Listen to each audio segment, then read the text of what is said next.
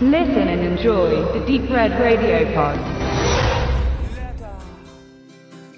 Я изжарен как котлета Время есть, а денег нету Но мне на это наплевать Ага. Lieto, so heißt ein Film, der im vergangenen Jahr seine Premiere beim Cannes Filmfestival feierte und nun seit April auf DVD erhältlich ist. Lieto ist ein russischer Film. Ja, und russische Filme kriegt man leider viel, viel, viel zu selten zu Gesicht. Ich habe vergeblich gewartet darauf, dass er hier in meiner Heimatstadt im Kino läuft. Das tat er nun mal nicht. Und so bin ich froh, dass man es wenigstens in der DVD-Auswertung solche Perlen des Kinos nochmal zu Gesicht bekommen kann. Regisseur von Lieto ist äh, Kirill Serebrennikov, der bekannterweise ein Putin-Kritiker ist und zur Geschichte des Films sei so viel bemerkt, dass er tatsächlich in Hausarrest sich befand, wegen angeblicher Veruntreuung von Staatsgeldern. Also ihm wurden Steine in den Weg gelegt, dieses Filmprojekt nicht weiter zu verfolgen. Nichtsdestotrotz hat er es geschafft und wir können diesen wunderbaren Film nun äh, genießen. Gott sei Dank. Worum geht es denn in Leto eigentlich? Hauptfiguren sind die realen Personen Viktor Zoy und Mike Naumenko, beide russische Rockmusiker der 80er Jahre. Und natürlich dreht sich alles um die Begegnung der beiden in Zusammenhang mit Mikes Frau Natalia.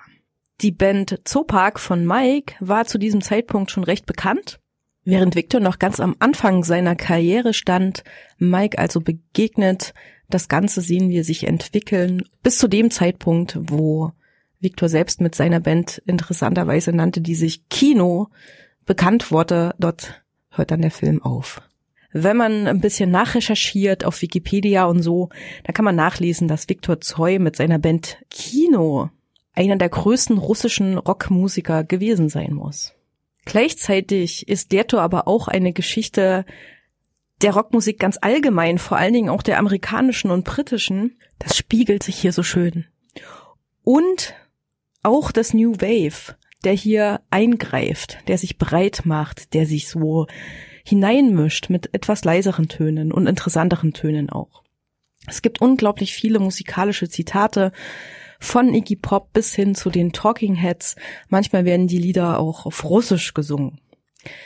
Die ganze Geschichte kann man das überhaupt noch Geschichte nennen? Ja, es ist stattgefundene, real stattgefundene Geschichte, ist in St. Petersburg beziehungsweise damals noch Leningrad Anfang der 80er Jahre situiert und beschreiben lässt sich diese Situation am besten mit einer Szene des Filmes, die in einem Konzertsaal stattfindet. Wir sehen also Mikes Band Zoopark auf der Bühne, er trischt sich da einen auf der Gitarre ab in übelster Rockmanier.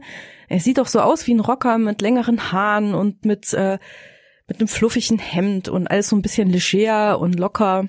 Und wir sehen dann das Publikum, die sitzen alle ganz adrett und ordentlich und ruhig auf den Stühlen. Und dann fängt einer plötzlich an aufzustehen, zu jubeln und zu schreien. Alle anderen springen auch auf, machen mit, fangen an zu tanzen. Plötzlich hat man so eine unglaubliche Euphorie, die sich auch auf den Zuschauer so überträgt und alle sind happy und glücklich und es ist so richtig schwitzig, schwül. Man kann das richtig spüren, ne? wie bei so einem Rockkonzert. Und dann sagt eine Figur, die ist so ein bisschen ähm, meta, könnte man sagen, meta-reflexiv, ähm, so eine halb reale, halb literarische Figur, so könnte man ihn bezeichnen. Der springt dann auf und sagt, ah, stopp, so ist das ja alles gar nicht gewesen. Und dann hat man einen Cut und plötzlich sitzen alle wieder ganz ruhig und adrett und schauen dieser sich abrockenden Band auf der Bühne zu, ohne großartig eine Miene zu ziehen. Und dann wissen wir, hm, das muss wohl Russland sein, beziehungsweise in dem Fall natürlich die Sowjetunion. Leto ist aber außerdem auch ein Beziehungsdrama, denn zwischen den Hauptfiguren Mike und Viktor, unter denen sich eine Freundschaft entspannt, gibt es ja auch noch die Natalia, die Ehefrau von Mike, und die ziehen sich in irgendeiner Art und Weise merkwürdig an, nicht nur sexuell, sondern vor allen Dingen auch intellektuell und leidenschaftlich über die Liebe zur Rockmusik. Dabei sind alle diese Figuren unglaublich reflektiert. Das merkt man zum Beispiel in einer Szene, in der Natalia mit ihrem Mann im Bett liegt und mit ihm beredet, dass sie ja so unglaublich gern den Viktor küssen möchte. Und Mike dann sagt, ja gut, ähm, wo ist das Problem? Ich bin ja morgen da bei dem und dem und dem. Da kannst du den ja einladen. Also das heißt, er überlässt Natalia sozusagen die Situation, das Ganze umzusetzen. Er gibt ihr die Erlaubnis, das zu tun, das auszuprobieren. Er merkt, ähm, wie ernst es ihr damit ist, wie gerne sie das möchte. Es wird tatsächlich, es passiert. Was sie dann genau veranstalten, sehen wir nicht. Aber wir sehen Mike, wie er sehr traurig durch regennasse Straßen läuft, mit dem Kopf nach unten und gar nicht so richtig glücklich mit der Situation ist, es aber trotzdem zugelassen hat. Ich finde es großartig. Der Film, der startet auch mit einer ganz tollen Szene am Strand, wo eine ganze Meute junger Menschen feiert, gemeinsam ausgelassen ist, lustig ist, billigen Wein dabei haben sie und auch Gitarren, es wird gesungen und getanzt und Victor und Mike begegnen sich dort erstmals. Diese Szene transportiert unglaublich viel Freiheit und ein ganz intensives Gefühl von Sommer. Lieto ist ja das russische Wort für Sommer. Die Bilder sind aber tatsächlich schwarz-weiß, wo man denken könnte, das würde dem Ganzen, der ganzen Situation, dem Gefühl irgendwie einen Abbruch tun, tut es aber überhaupt nicht. Ich bin mal wieder fasziniert, wie toll schwarz-weiß Bilder sein können. Manchmal allerdings für ganz kurze, blitzartige Momente haben wir auch Farbbilder, die verändern auch das Format und werden dann fast quadratisch und unglaublich farbig. Und das impliziert dann so einen 8 Millimeter Kamerablick. Manchmal sehen wir nämlich auch einen von diesen Typen dort am Strand mit einer Kamera rumhantieren. Und impliziert wird dann also der Blick durch diese Kamera, den wir dann manchmal eben wirklich so schlagbildartig, nur mal so ganz kurz, für so einen ganz kleinen Moment erfahren.